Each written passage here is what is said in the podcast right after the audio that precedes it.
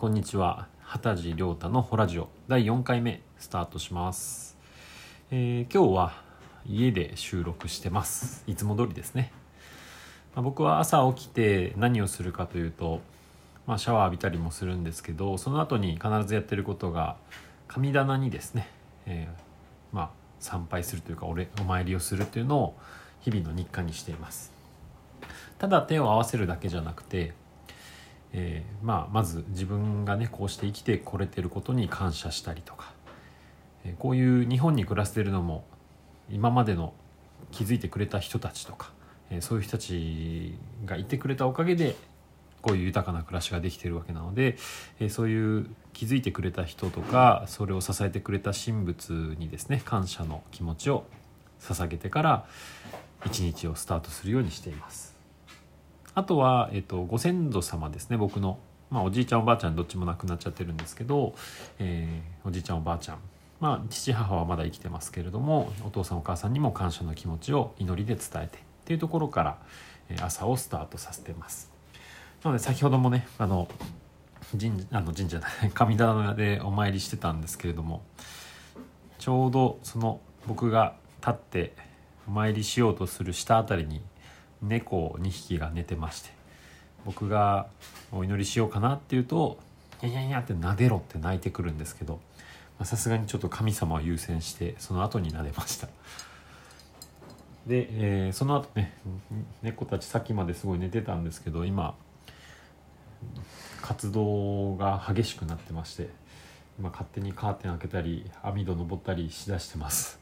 なのでまあこのラジオもねあの臨場感あふれるラジオになるかもしれません。途中で猫が乱入するかも。あとガタガタね音が聞こえるかもしれないですけどあ猫が暴れてんだと思っといてください。あとはね僕あの朝起きてそうやってお参りした後になんですけどコーヒーが大好きでして、えー朝、まあ、最近だとアイスコーヒーですね。を入れて飲むようにしてます。で僕がコーヒー好きだっていうことで、えー妻のねディアナさんが最近ずっとペーパーフィルターで僕は入れてたんですけれどもあの陶器でできたですねフィルターを買ってくれまして。でそれでのコーヒーを入れるといわゆるなんかえぐみとか苦みみたいなのが全然出ないんですよ。で非常に飲みやすくなって、まあ、今飲んでる豆はですねちょっとフルーティーな感じなんですけどもそのフルーティーな香り味とかがすごい際立つそんな陶器でのコーヒーを入れて飲んでます。いや朝コーヒー美味しいです。さて、えっと第4回目もいただいた質問に、えー答えていこうかなと思います。前回あのお金に関しての質問だったんですけれども今回もまあそれ系ですね。やっぱりお金お仕事そういう系は相談多いです、まあ、恋愛系もちょっと来てるんですけれどもそれはまた次の回か次の次の回ぐらいでいきましょうかね、えー今回いただいた質問。えすごくシンプルな質問なんですけど金運上昇のために私がすると良いことはありますか私たちがすると良いことはありますか？っていうですね金運上昇のために何をしたらいいのか？っていう質問をいただきました。でえっとまああの個別のね何かリーディングセッションとかじゃないのでその人だけにはいではあなたはこれをしてくださいというのは、まあ、それぞれあるんですけれどもまあこれを聞いてくださってる皆さんが金運上昇のために何をしたらいいかっていうところで答えていきたいと思います。でえっ、とまあ金運っていうのはやっぱりお金に関する運ということなんですけれども金運だけがすごくいいっていう人はなかなか珍しいんですね。金運がいいっていう人を見ていくと金運以外もいいんですよね。なので、まあ、一つ一番目のコツとしては金運を上げようっていう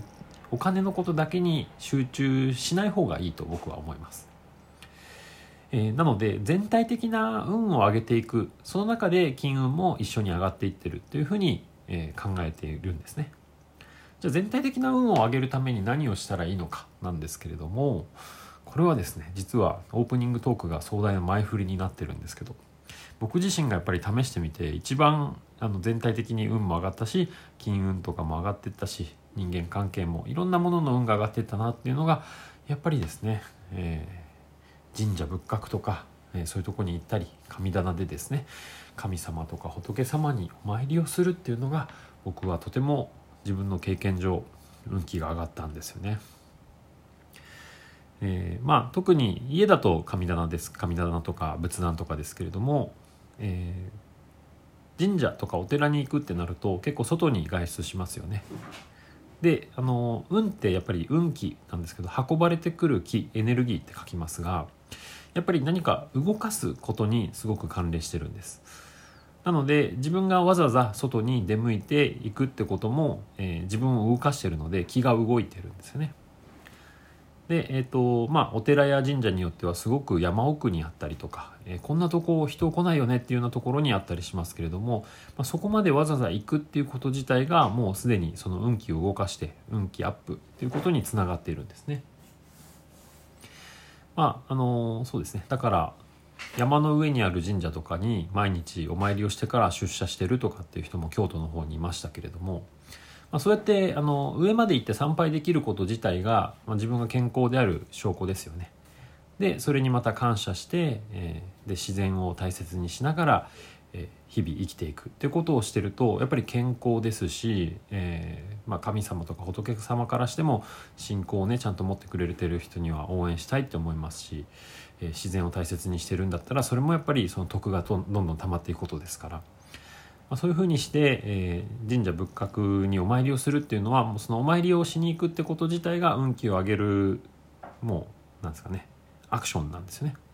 なのでまあ金運上昇のためにもちろんそのお寺によっては神社によってはここの神社は金運上昇で有名な神社ですお寺ですとかってあると思うんですけれどもまあそういう感じで、えー、まあ特定の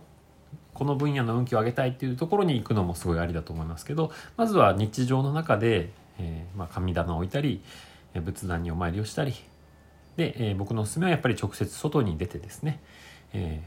ー、まあすごいあの秘境の地にある神社仏閣に行けっていうまでは言ってないんですけれども近所からで構わないので、えそういうふうにお参りをすることからちょっと始めてみてください。そうするともうやっぱりねそれをあの繰り返すってことが重要でしてたった1回行っただけで上がるかというとまたちょっと違うと思うんですね。日々の日常の中にそういうふうに神仏を敬うお礼をする祈る感謝するっていうことを組み込んでいくそれをずっと続けていくっていうのが、え、まあ、いわゆる貯金みたいなもんなんですけどどんどんどんどん得というかエネルギーを貯めていってそれに応じた出来事が現実で起きてくるというのがあの金運上昇だけでなく全体運の上げ方ということになります。あとはですね、えー、このお参りに行った時にさっきも言ったんですけどただ手を合わせるだけだと、えー、ちょっと効果が薄いんですね。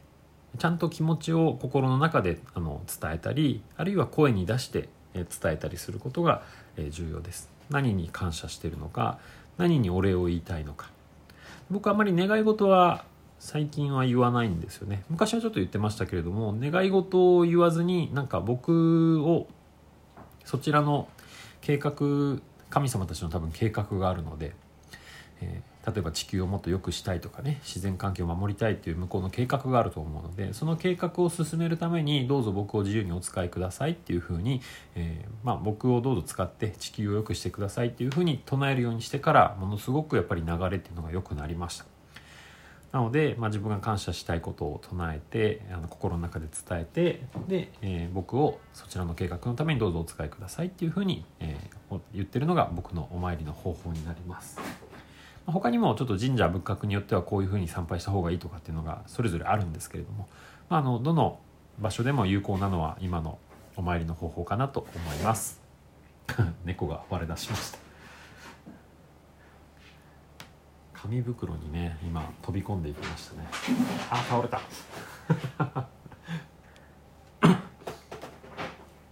ちょっと猫を連れてきます。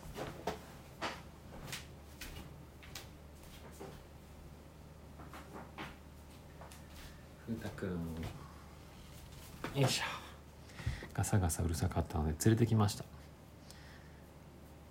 タイミングよく泣いたりはしないんだよねまあ、ラジオなんでね今ここにいますって言っても分かんないと思うんですけど今収録現場を邪魔してます。はいえっ、ー、とまあちょっと最後話がなかなかし締めにくいですけど、まあ、そんな感じで、えっと、いただいた質問金運上昇のために私たちがするということは何ですか？の答えは、えー、神社仏閣にお参りに行く。でお参りをする時にちゃんと感謝の気持ちを伝えて、えー、あと自分をどうぞそちらの計画のためにお使いくださいっていうふうに、えー、差し出すというか、え自分貢献しますよっていうのをアピールしておくってことですね。これをあの1回だけではなくて日々繰り返していくっていうことが金運のみならず全体的な運を向上させる秘訣です。是非皆さんも試してみてくださいね。はい、というわけで、えーと、今回の畑地亮太のホラジオ第4回目、えー、最後まで聞いてくださりありがとうございました。引き続き、えー、この番組のためのですね質問とか相談を募集しております。えー、僕畑地亮太の LINE にてですねメッセージで相談受付していますので、まあ、LINE で「畑地亮太」っていうふうに、まあ、漢字はちょっと難しいんですけれども八幡の畑に、えー、司会者の司司る。で涼しいに太い。で畑地亮太ですね。これで検索していただくと僕の公式アカウントが出てきますのでそちらにご登録をいただいてから是非まあ自己紹介とともに相談したいこと質問したいことをメッセージで送ってください。まあ、の最近たくさんいただいているので必ず全部にお答えできるかどうかはちょっとわからないんですけれどもいただいたご質問には必ず目を通していますのでどうぞよろしくお願いします。では、えー、今回のラジオはですねここら辺で終了したいと思います。最後まで聞いてくれてありがとうございました。引き続き素敵な一日をお過ごしください。